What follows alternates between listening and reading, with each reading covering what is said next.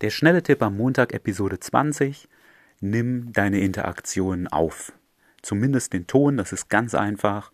Das kannst du über dein Smartphone mit einem klassischen Headset machen, das du dir einfach um den Hals hängst. Es gibt auch fortgeschrittenere Methoden, aber das brauchst du alles nicht. Dein Smartphone hat alles, was du brauchst. Und ich weiß, viele können ihre, mögen ihre Stimme nicht, wie sich die anhört. Ignorier das. Du kannst so viel von deinen eigenen Aufnahmen lernen, wenn du jemand hast, den du vertraust, wo du sagst, hey, der kann konstruktives Feedback geben, dann schick ihm auch die Aufnahmen, lass ihm was dazu sagen. Was meine ich mit konstruktiv? Nicht jemand, äh, das hat mir nicht gefallen und das hat mir nicht gefallen.